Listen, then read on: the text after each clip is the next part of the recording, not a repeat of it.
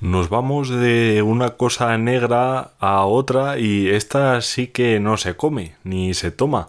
Hay quienes les gusta su olor pero solo hasta ahí. Por si os habéis quedado con ganas de pagar más impuestos, además de los que ya de por sí lleva el petróleo, llega una nueva sablada para todo aquel que circula, pobres incluidos, y ya han presentado en Europa una cosa que sí está dando la vuelta a la península y sí que parece haber importado a la gente, no como lo del lenguaje inclusivo o lo de las medallas, entre otras cosas. No va a ser el único tema de hoy, pues de este no hablé en el anterior episodio porque sí se le dio cierta bola pero a diferencia del resto, este sí que puede llegar a ser de interés, aunque no en términos generales, como puede ser el tema impuestos confiscatorios que afectan a toda la población en general, esto realmente afecta al sector de repartidores y transportistas de numerosas aplicaciones y páginas web más que conocidas de transporte a domicilio. En todos los países europeos se paga en la conservación y el mantenimiento de las carreteras de alta capacidad, en todos. Este es un país que, bueno, que hemos estado pagando, pero bueno, acabó ahora las concesiones y lo está pagando el presupuesto del Estado. No podemos. Usted cuando va en tren no va gratis. Usted cuando va en... hay unas infraestructuras que hay que pagarlas aquí y en cualquier país. Se puede discutir que es solo el coste de la conservación y el mantenimiento. PD, uno. Dos, es un tema de Estado y haríamos bien en ponernos de acuerdo todos para resolver este tema de Estado.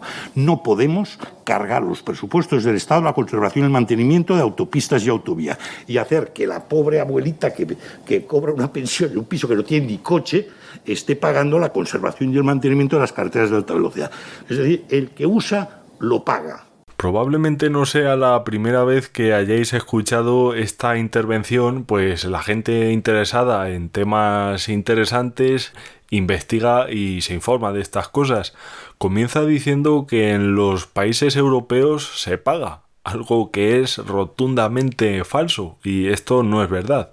Se medio paga, digamos, en algunos, solo en algunos, y estamos hablando de situaciones muy concretas como la entrada en algunos túneles o puentes y a ciertos vehículos, camiones por ejemplo, y demás vehículos pesados en países como Alemania, por ejemplo, en el resto, desde luego, nada de eso. Luego dice una cosa al final que es el típico timo de la estampita, el ejemplo de la abuelita que no usa la carretera, que es un argumento poco menos que desafortunado, por no decir que de necios directamente realmente no me parece de los peores directores de la DGT, pero en esta ocasión y en otras recientes cada vez lo podemos poner más en duda. El ejemplo de la abuelita de antemano no es cierto, no es cierto por el mero hecho de que aunque no seas tú el que circule, a tu casa llegan suministros que de una forma u otra han llegado transportados por alguien para ti, incluida la abuelita del ejemplo. Y lo segundo, pues ojalá, ojalá todas las cosas que no usamos no las pagáramos. Chiringuitos, propagandas, redundancias, grupos defensores de cosas con las que mucha gente no está de acuerdo. En la mayoría de programas pongo ejemplos de muchos de estos. El caso es que como esto no es así y todo va a los presupuestos del Estado, se use o no, lo consideremos útil o no, esto no vale directamente. Si yo contrato un seguro médico privado que me cubre todo, ¿por qué pago sanidad pública? Por poner un ejemplo. ¿Por qué pago asociaciones afines a cosas con las que no estoy de acuerdo? No tiene ningún sentido. Aquí o todo o nada. Eh, no seáis tan descaradamente ladrones. Eh, me cobras IVA en todas las gestiones, productos y servicios relacionados con el vehículo la mayoría del precio de los carburantes son impuestos, el de la gasolinera no se lleva ni las obras, pagas impuestos de circulación, todo esto por tener un vehículo en tu propiedad que mantienes tú, no es para el Estado, pero sin embargo al Estado si le pagas, pues además de pagar todo eso al Estado por circular con tu vehículo, encima te cuenta la milonga de que es para conservar las carreteras eh, pues muy bien, quítame los otros o redúcelos al menos y cuando use las carreteras te las pago. Pero no, no ha colado.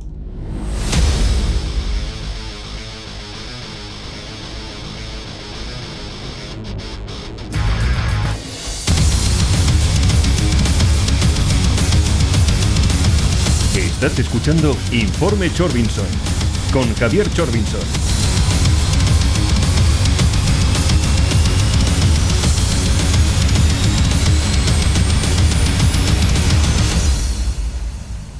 El tema transporte sigue estando en el foco mediático y no es para menos.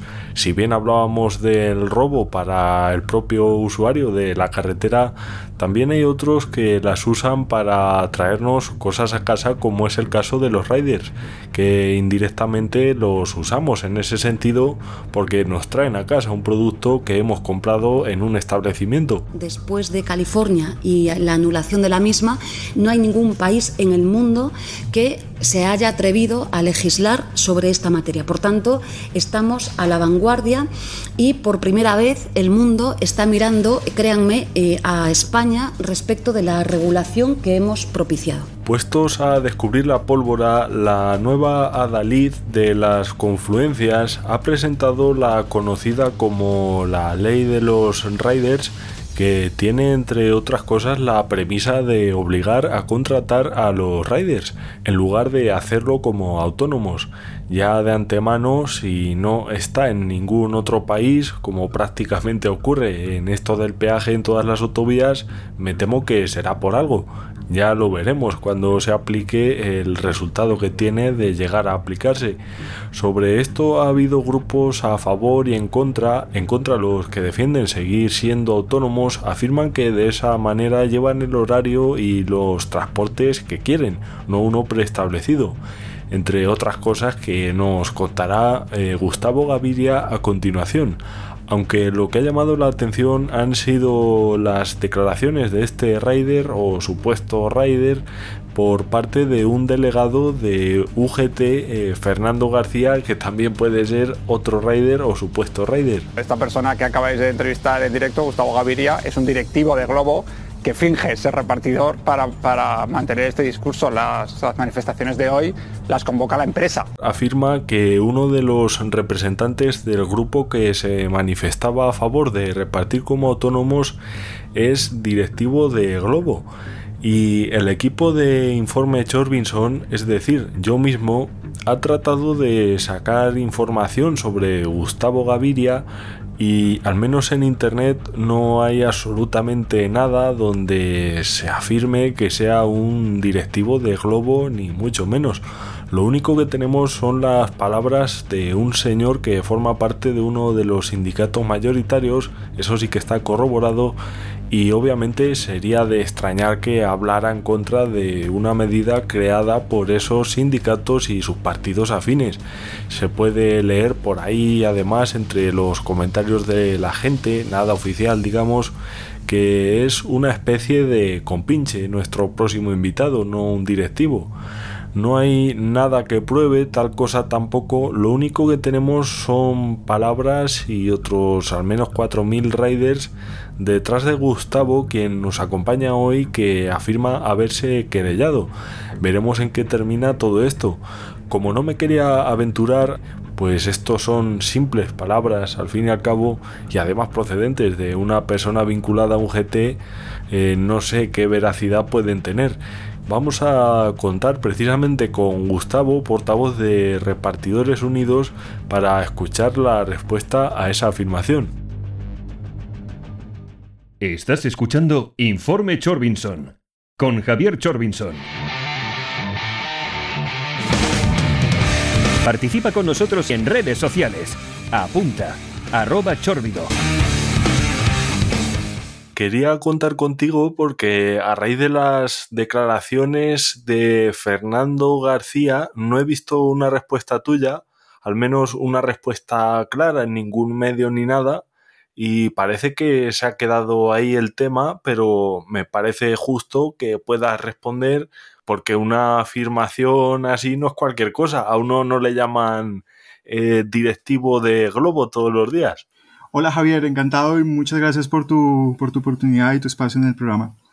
Eh, sí, desgraciadamente cuando suceden estas cosas así virales, siempre tiene como su punto no de suflé y ya una vez ya se pasa, ya todo el mundo se olvida la situación. Es mm. cierto que es una experiencia que es, o sea, cuanto menos quien la vea desde fuera, o sea, resulta muy anecdótico, ¿no? Que, que semejante fail, por así decirlo, suceda en un programa y quedaría en algo gracioso y, e insisto, anecdótico, de no ser porque es una tremenda mentira. O sea, es, es, es algo que, que, de hecho, estamos ahora mismo estudiando en cuanto a la, eh, o sea, empezar lo que son procedimientos legales en contra de esto por delito de injurias con publicidad, porque está claro que hay una malintención detrás de esto, eh, malintención que ha venido ya arrastrándose por muchos meses y, y, pues ya hemos decidido poner un stop. O sea, no, y sí es cierto lo que tú dices, no todos los días te llaman directivo de Globo y vamos, eh, estamos en ello. Claro, sí, bueno, y lo de los temas también que, que, acabas de comentar también es muy importante y es una cosa que se repite no solo en este tema, sino en muchos temas, que un día es, bueno, lo más importante del mundo mundial, pero a la semana siguiente ya es algo que no le importa a nadie. Sí, es correcto, es como, vamos, llega, insisto, su punto no viral máximo, todo el mundo se ríe más, pero se queda muchas veces ahí. Y, y bueno, no, no, por mi parte, claramente no ha sido, ya que esta persona está claro que me ha causado un dolor y un daño que, que considero muy difícil de reparar. Y pues a nivel personal no, mm. o sea, ya, ya es un punto en el que no puedo dejarlo ahí y tengo que sí o sí hacer valer mis, mis derechos, mi derecho al honor en este caso. Mm.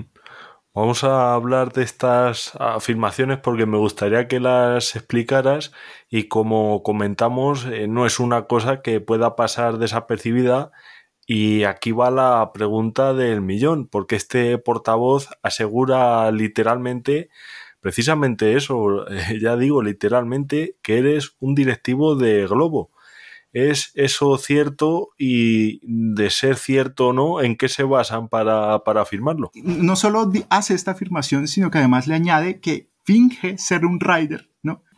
Y es totalmente mentira, es decir, es una, es una situación que interpreto yo de acuerdo a, ya a, todos los cabos que estaba atando para dar a, a dónde llega, o, más bien por qué llega a esta situación, en el que mm, es una persona que tiene una obsesión personal conmigo desde hace mucho tiempo. O sea, es alguien que em, en, en, muchas ocasiones ha llegado a, decir, por así decirlo, a mis espaldas, porque yo no estaba presente en, en ninguna de estas conversaciones que la ha tenido a nivel grupal con diferentes personas del sector y del colectivo, que para crear un ambiente como de confianza, ¿no? De, de, de, decir, vale, yo sé de lo que hablo, ha afirmado incluso que él es mi amigo, cuando yo con él jamás he tenido ninguna clase de, lazo amistoso, es decir, yo no conozco su casa, él no conoce la mía, no, no, conozco ni su fecha de cumpleaños, no sé ni cuántos años tiene, él no sabe los míos, nunca hemos hablado de algo personal, nunca, ¿sabes? O sea, nunca hemos quedado a comer, a hacer algo de amigos, y es como, al principio incluso me hacía ilusión porque uno dice, bueno, al final no, mi contraparte ideológica, mm, o sea, está intentando como debatir dentro de lo sano, pero cuando ya llegas a este punto de mentir a millones y millones de personas eh, en la televisión pública y en medios ya reconocidos, o sea, que es donde tiene esto eco, pues está claro que, insisto, hay una mala intención. Entonces, de su parte, yo, yo veo una obsesión en contra de mí, de mi persona. Y, hmm. y esto lo sustento en que, a ver, dentro de todo este lío de la ley Rider, eh, yo he sido tal vez una de las caras, una de las caras visibles ¿no? en, en toda esa situación es una persona que durante el último año ha venido construyendo un argumentario en cuanto a lo que defendemos y lo ha defendido totalmente con, vehemencia y con seguridad de lo que hablo. Y supongo en mí ¿no? una cabeza que debería quitar para, pues para lograr imponer su, su, su pensamiento, su posición ideológica en toda esta situación. Hmm. Sí, entonces vamos, afirmas que eres rider y que de hecho trabajas como transportista regularmente, no, no eres directivo de Globo, ni mucho menos. no, no, Javier, de, ninguna manera ni más faltaba. Soy un rider, se dedica a esto todos los días, todos los días, algunos días más, algunos días menos horas, pero desde hace, desde hace ya tres años y medio que, vamos, todos los mm. días me dedico a esto. Y desde la época de la pandemia al 100% a este trabajo. Comparte tu opinión con nosotros en nuestro WhatsApp 644-323222. De verdad que he tratado de investigar al respecto con poco éxito, pero hay afirmaciones, y ya me refiero a las ajenas, que dicen cosas tales como que son las propias empresas las que financian protestas como la vuestra lo cual me parece eh, por lo menos llamativo que, que costen, digamos, una especie de manifestaciones ficticias. Javier, con esto volvemos a las mismas historias. Es una red de mentiras que se ha venido construyendo desde hace mucho tiempo y yo, sea, yo, yo, yo ante esto he tenido la, la, la, pregunta a mí mismo y es, ¿qué gastos tiene nuestro movimiento? Es decir, nosotros mm. nos llamamos Repartidores Unidos, que, que, es como el nombre ¿no? que tenemos de cara a la lucha legislativa en contra de esta ley, como se presenta. Y, y, y la primera pregunta que me hice es, ¿qué es Repartidores Unidos? Y Repartidores Unidos es un grupo de WhatsApp, un grupo de Telegram y una página web. Los dos grupos está claro que no tienen ninguna clase de costo y la página web es que la hago yo y la pago yo. Me cuesta 25 euros trimestrales que encantado los pago sin ningún problema para el servicio tan, tan útil que presta.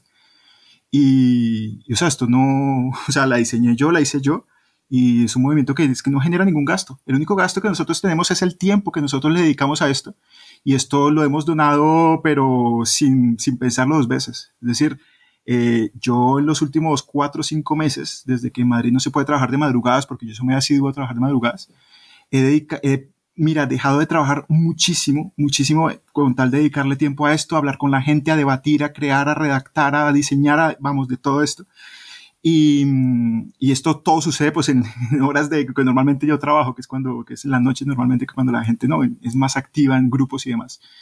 Y de hecho, me ha costado bastante este, todo este movimiento a mí, en cuanto a que nunca he facturado tampoco, y de hecho en mi vida había tenido incluso que prestar dinero pero totalmente comprometido con la causa y me parece que, que vamos, que aunque no he facturado por no trabajar al dedicarle tiempo a esto, eh, a mí me parece que vale totalmente la pena. Entonces, eh, insisto en que esto no es de ninguna manera manifestaciones ficticias, son riders de verdad los que salen y lo puedes comparar en unas, en unas fotos que te he enviado antes de, de, de manifestaciones organizadas por comisiones obreras en las cuales mm. está claro que, que son, no son repartidores, son, son manifestaciones que han organizado antes de las nuestras que, que, está claro que son personas que no responden al perfil de partidor, son, vamos, pintan las cajas de amarillo para entender como que es de globo, no tienen vehículos, no tienen casco, vamos, y me, cuanto menos me parece curioso que, que siendo comisiones obreras, un experto total en realizar manifestaciones con riders ficticios no sepa reconocer a uno de verdad cuando habla en televisión y aún así su dirigente principal sea el que comparte este tweet hmm. claramente a sabiendas de esta situación. Claro, pero bueno, está claro que comisiones obreras y el otro sindicato, el que precisamente este señor era portavoz, está claro que son expertos en manifestaciones ficticias, pero claro, pueden pensar, eh, como esta gente, digamos, o sea, en referencia a vosotros, sois, digamos, afines a Globo, pues claro, no les hace falta pintar cajas ni nada, se las da a Globo directamente, a lo mejor pueden pensar eso, no lo sé.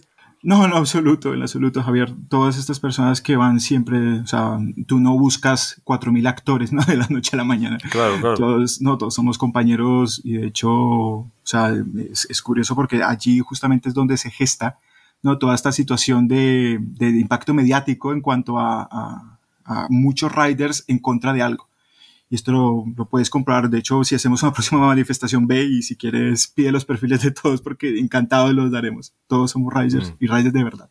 Ni directivos, ni jefes, ni, ni nada. Riders es lo que somos. Mm.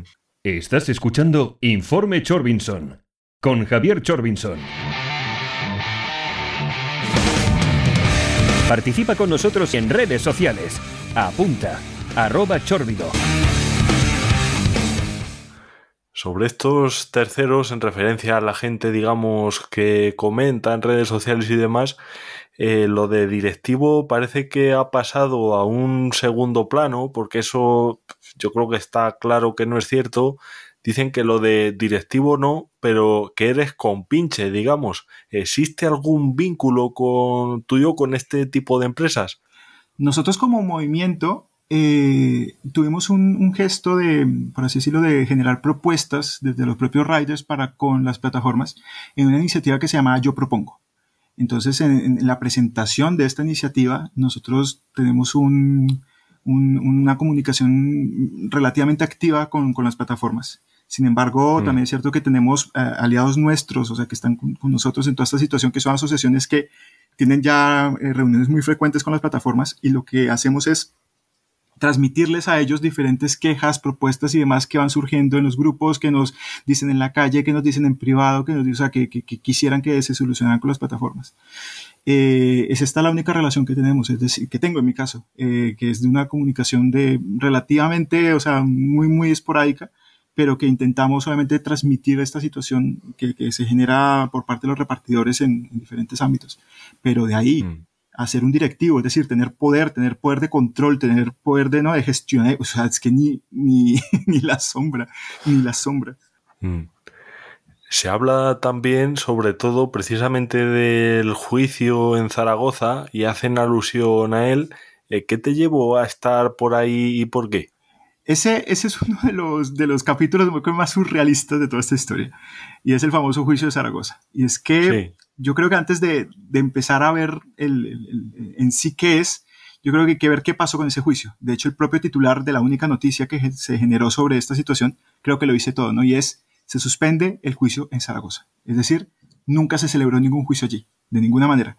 Por lo cual, eh, nadie declara, obviamente, que, o sea, tampoco estaría yo que me declarara, ¿no? Tanto que, que incluso, o sea, porque según ellos yo declaré en un juicio que, que nunca se celebró, ¿no? Mm. Entonces, eh, eso en primera instancia. O sea, que es decir, nunca declaré en aquel juicio. Porque no se celebró, insisto. Eh, sin embargo, está el por qué estaba allí. En mi caso, lo que estaba haciendo era presencia mediática, como respuesta a una concentración que había organizado la UGT yo en ese momento era un ignorante total sobre, los, o sea, sobre esta situación a nivel mediático, a nivel político. Y vi allí una posibilidad como intentarme colar, por así decirlo, en los medios y, decir nuestra posición, que es la de queremos eh, ser, ser, autónomos, eh, pero y que no estamos de acuerdo en que esto, o sea, se judicialice así, que ojalá se pudiese legislar, porque mucha gente del sector tenía propuestas, tenía ganas de, ¿no? de, de proponer y de hablar en toda esta situación siendo autónomos. Y, y pues nada, veo allí una posibilidad de, de aparecer en los medios, como imaginarás, fue un desastre total, porque encima el único artículo que se genera eh, afirma que yo soy de Perú. Supuestamente Globo me presenta cuando a mí, o sea, yo nunca había a nadie Globo presentándome ni nada, o sea, vamos, en este, en este sentido. Supuestamente tengo cuenta en Stuart y Amazon, dice eso el artículo, y yo es que ni tengo coche, ni tengo carnet de conducir. Según el artículo, yo gano más de 2.000 euros al mes y yo jamás he ganado esa cantidad de dinero. Y según el artículo también, en esa época llevaba tres años y medio en Globo, que eso es lo que llevo hoy día, y ese artículo fue hace ya casi dos años. Entonces está claro que esto ha sido un malentendido tremendo en cuanto a artículo, ¿no? Y, y aún así yo antes, meses atrás, había dado una entrevista a La Razón en la cual había afirmado curiosamente lo contrario, y es que ganó mucho menos, ganó 1.200 euros al mes en ese momento, eh, trabajaba con Globo únicamente en ese momento, eh, iba en bici y que soy de Colombia, que no soy de Perú. Y aún así, ese artículo es público y pudiendo consultarlo y pudiendo contrastarlo, las personas que quieren hacer eh, difamaciones con esta clase de cosas, pues lo han usado, está claro, con mala intención. Y, y vuelvo, insisto, yo no he declarado en ningún solo juicio. Comparte tu opinión con nosotros en nuestro WhatsApp 644-323222. ¿Por qué te, dedicaste a trabajar de esto? Y bueno, el tiempo que llevas eh, sí que me lo, me lo acabas de decir, pero ¿en qué momento dijiste, oye, voy a dedicarme a esto? Yo, yo empecé en octubre de 2017, que empecé con, o sea, cuando, cuando hice mi cambio de visado, cuando terminé mis estudios y, cambié de visado de estudios a visado de residencia y trabajo, eh, pues empecé obviamente a, ¿no? a plantearme mi vida, tenía 27 años, 26, 27 años, y empecé a plantearme mi vida, ¿no? A, a, ya empezar a estructurarme, a ver de qué me iba a dedicar, cómo lo iba a hacer, qué proyectos profesionales iba a tener, empecé a estructurarlos y demás. Y hay algo entre mis amigos que siempre, que siempre ha sido cachondeo, y es que yo siempre les he dicho que tengo una eh, profesión, por así decirlo, que siempre he considerado como paralela a, a, lo que es la música, la he tenido como algo ideal. Y mucha gente va a flipar con esto, pero bueno, es así. Y es que siempre me ha gustado, me, me, ha parecido muy atractivo lo que es ser eh, cartero de correos. O sea, estas personas que van en la calle con su carrito y demás. Sí. Y es curioso porque yo soy pianista, ¿no? Y pues mi, mi y soy compositor y mi, mi, como tal, mi entorno, pues es el piano de concierto, ¿no? Un escenario, un piano de cola, el ordenador ahí componiendo, eh, grabando con micros y demás. Y esta es mm. la única profesión que siempre he visto como, como, vale, me encantaría por lo menos probar, a ver cómo, cómo es eso, ¿no? Y esto sumado a que me encanta muchísimo el mundo de la bici, y bicis eléctricas sobre todo, soy un friki de esto, y la tecnología, pues mira, se juntaron los tres en, en lo que es el delivery. En ese momento estaba apenas en lanzamiento y vamos, lo vi como un momento eh, ideal como para hacer un dinero extra con ellos. Así empiezo Mm. yo. ¿Y qué se comenta sobre este tema entre los miembros de Repartidores Unidos? Esto ha tenido creo que tres, tres tipos de reacciones, ¿no? La primera ha sido la, la de las personas que son afines a Podemos, que es pues Pablo Cheni, que fue el que publicó este tweet por parte de Podemos, además del perfil oficial de Mm. Podemos en Twitter. Eh, Sí, y de- efectivamente. Y de, sí, y de personas afines a los sindicatos, comisiones obreras y UGT, que ha sido por una parte de incredulidad, obviamente, por otra parte de burla y por otra parte de insultos. O sea, a mí no, han ba- no me han bajado de hijo de tantas, de desgraciado, de, vamos, mira, insultos por todo lado.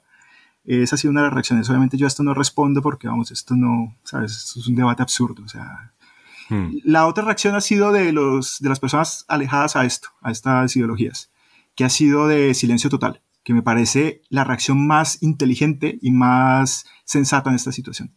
Porque semejante bochorno, de hecho yo también guardaría silencio total en cuanto a, o sea, a mí me toca hablar porque, porque soy el involucrado, ¿no? Pero, Claro. pero es que una situación de estas, en, en la que una situación de una legislación se lleva a lo personal y hace semejantes acusaciones para luego retractarte eh, después, que, que es lo que ha hecho este señor, eh, esto es Mm. bochornoso, o sea, es un espectáculo de muy, muy mal gusto.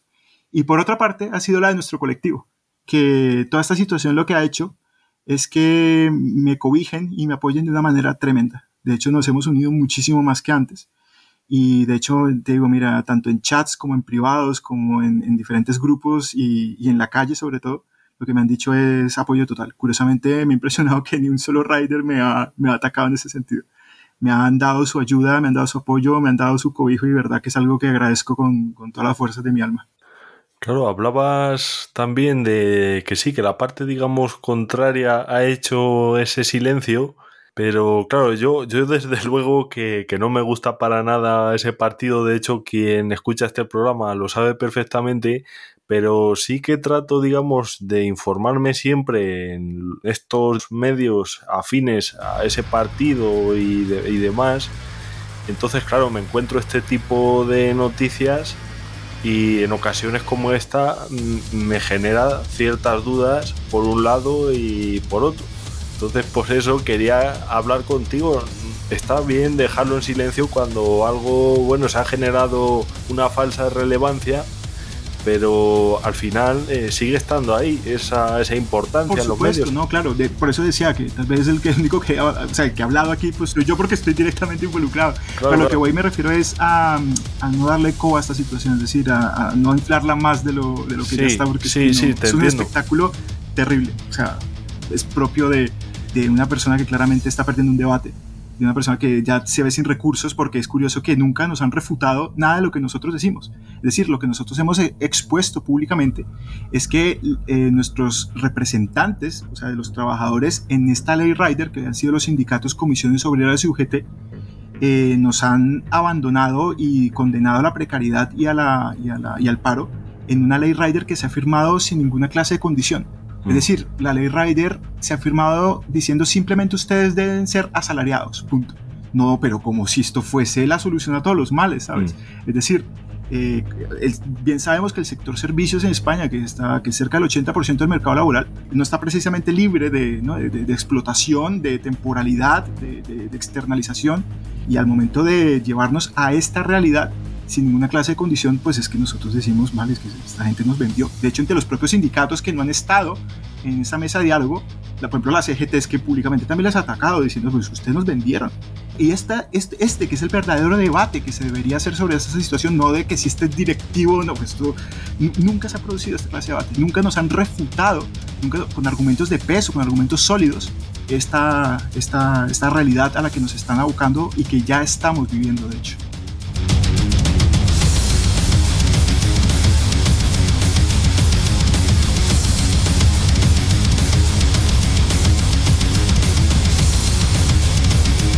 Ya puedes descargar y escuchar online este y todos nuestros programas en el podcast de Informe Chorbinson.